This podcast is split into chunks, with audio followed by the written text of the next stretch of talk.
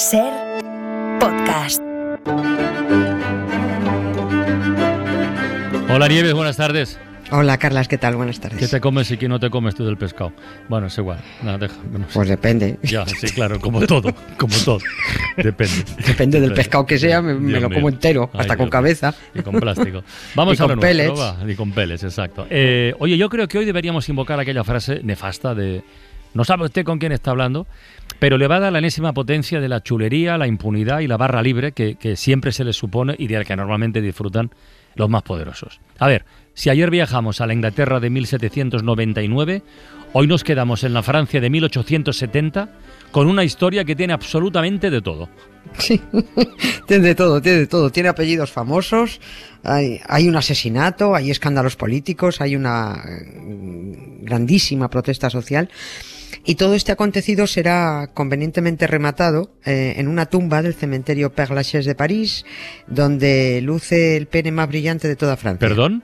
Del pene más brillante de toda No, ¿qué digo de Francia? De Europa. Ha dicho ¿Qué digo pene. de Europa? Pene, pene. Bueno, vale. No pellets. Vale, Pene, vale, pene. vale, vale. Sí, sí, sí.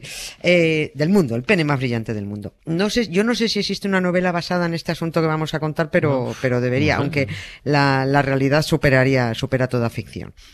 El 10 de enero de 1870, un tipo impresentable que se llamaba Pierre Napoleón Bonaparte, Mm. con tratamiento de príncipe, era, fue diputado en varias ocasiones, era sobrino del emperador en el que todos estamos pensando, pero además primo hermano del emperador de los franceses que reinaba en aquel momento en Francia, en 1870, que era Napoleón III.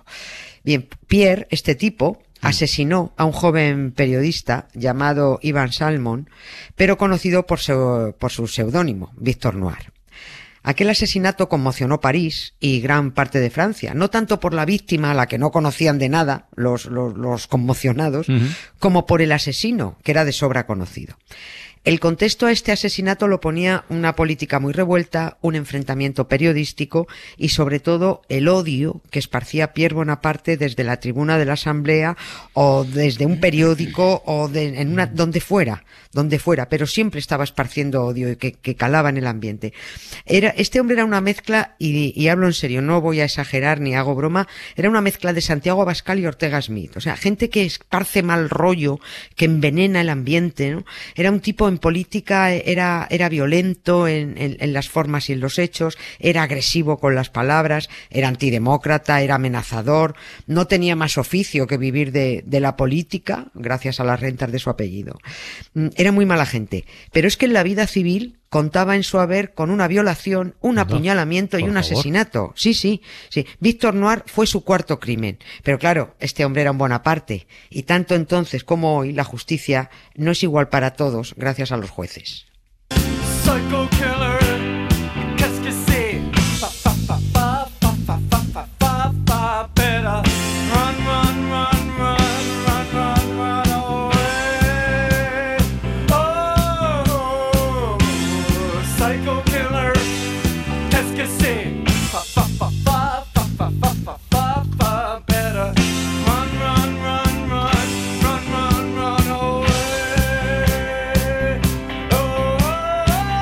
A ver, que has hecho muchas cosas. Eh, ¿De dónde partimos exactamente con esta historia? O sea, ¿qué, qué llevó al asesinato del periodista? Lo primero. Vamos a resumir mucho porque la previa es un poquito, un poquito farragosa. Em, el príncipe Pierre Bonaparte era un Mm. personaje chulo, pendenciero, provocador, que, eh, que sacaba a pasear su apellido cada dos por tres, diciendo que Francia no hubiera sido conocida universalmente sin Napoleón ni la saga de los Bonaparte. Bueno, este tipo escribió un artículo muy agresivo en un periódico.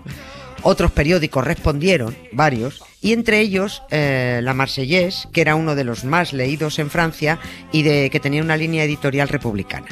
El artículo de La Marseillaise se titulaba La familia Bonaparte.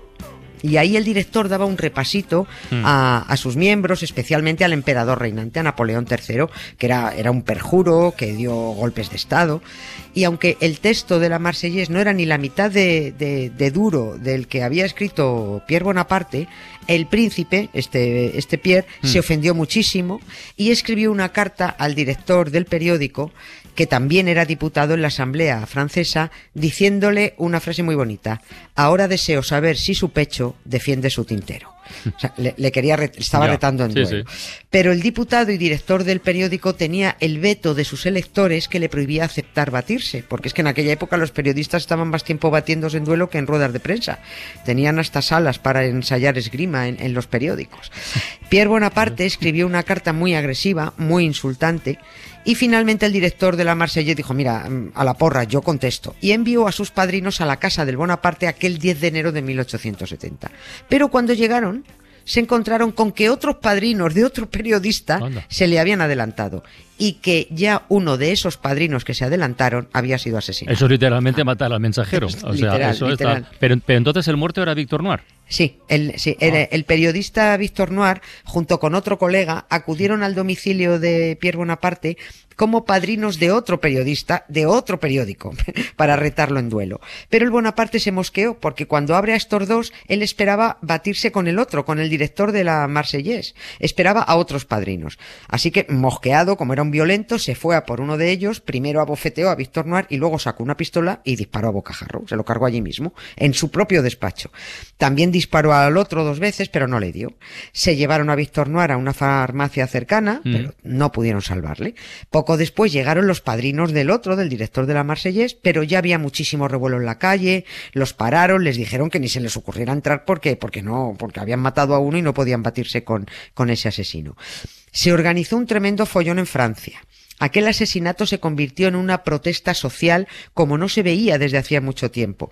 Y el entierro de Víctor Noir, dos días después, el 12 de enero, el 12 de, de enero sí, fue una multitudinaria manifestación de 100.000 personas que acompañaron el féretro hasta el cementerio de Neuilly, en las afueras de París.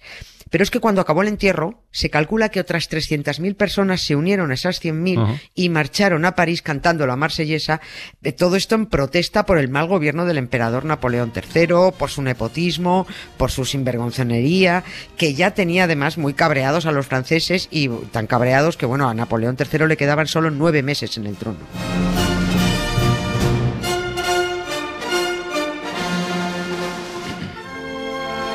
Oye, ¿y qué pasó con, con Pierre Bonaparte? Con Pierre Nodoyuna. ¿A- ¿Acabaría detenido, por lo menos, o no? A ver, mira, el otro día estábamos hablando de inmunidad parlamentaria, Sí. que nada tiene que ver con impunidad. Bueno, pues los reyes, los emperadores actúan con impunidad, saben que son intocables. Y Pierre Bonaparte se sentía intocable por su condición de príncipe y por ser primo hermano del emperador.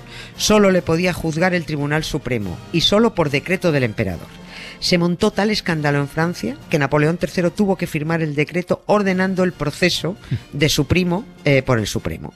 Pero claro, por supuesto, Pierre Bonaparte salió absuelto del crimen. Salió absuelto. Su único castigo fue indemnizar a los padres de Víctor Noir con 25.000 francos y pagar las costas judiciales. Solo lo único que hicieron fue reprenderlo. Fue reprendido por el tribunal y ya está. Cuando hablamos de que la justicia no existe y que solo favorece a unos cuantos, parece que la justicia es un ente amorfo, pero eh, deberíamos empezar a hablar ya de jueces, no de justicia. Son los jueces los que, los que imparten, los que imparten la, la, la justicia, caray. Bueno, pues personajes como los que todavía tenemos entre nosotros, que, que tampoco es que impartan muy bien la justicia, fueron los que absolvieron a Pierre Bonaparte del asesinato de, de Víctor Noir. Eso sí, reprendiéndole por haberle, No. por haberle matado. Como también fue perdonado por los tres crímenes anteriores, y esos tres crímenes fueron la violación de la hija de un labriego, el asesinato de un oficial de aduanas de Albania y el apuñalamiento de un sargento de policía italiano. Nos ha quedado corto el hombre. oye, pero escucha una cosa. ¿Dónde encaja toda esta historia que tiene tela? ¿Dónde encaja lo que has mencionado al principio del pene más brillante de París? A ver. Sí, por lo de tele, tiene tela, ya verás que tiene A tela, ver. sí. Hemos dicho que Víctor Noir fue sepultado en un cementerio a las afueras Mm. de París por imposición del gobierno del, del emperador, porque estaba el ambiente muy calentito. Pero en la Francia de la Tercera República, que llegó enseguida, Víctor Noir ya se había convertido en un símbolo de la revolución, aunque no había hecho nada salvo dejarse pegar un tiro. París decidió dedicarle una gran tumba con escultura incluida y trasladarlo al cementerio más prestigioso, al Père Lachaise. Se encargó al escultor de moda de entonces, a Amédée Jules Dalou, eh, que hiciera la estatua de brillante bronce que debía presidir la, la sepultura. Y este artista, en un arrebato de realismo, decidió representarlo tal y como él imaginó al modelo en el mismo momento de su muerte, a Víctor Noir. La estatua de Víctor está sobre la lápida, está tumbada, boca arriba, con la boca entreabierta, tiene los brazos así abandonados a los lados del cuerpo, tiene la chistera volcada a su rodilla derecha, el chaleco abierto, el botón del pantalón desabrochado y una asombrosa erección que se adivina bajo la tela. O sea que sí, esto tiene tela. El paso de los años ha oscurecido toda la estatua. Toda. ¿Toda? No, una zona lustrosa en la parte de la bragueta resiste todavía y como siempre al invasor paso del tiempo, como la aldea gala. Ahí está el pene más brillante de todo París. Oye, pero todo esto tiene una explicación. A ver, La o sea, tío, sí, venga. sí.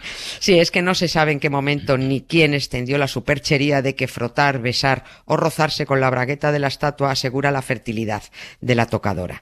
Y no hay quien pase por la tumba que deje de tocar la bragueta. Por eso brilla, por eso Ah, brilla amigo. mucho. Hubo un momento en 2005 en que la alcaldía de París se puso gazmoña, valló la tumba, la cercó y puso Mm. un cartel que decía toda degradación por medio de grafiti, tocamientos indecentes u otros medios puede ser perseguida.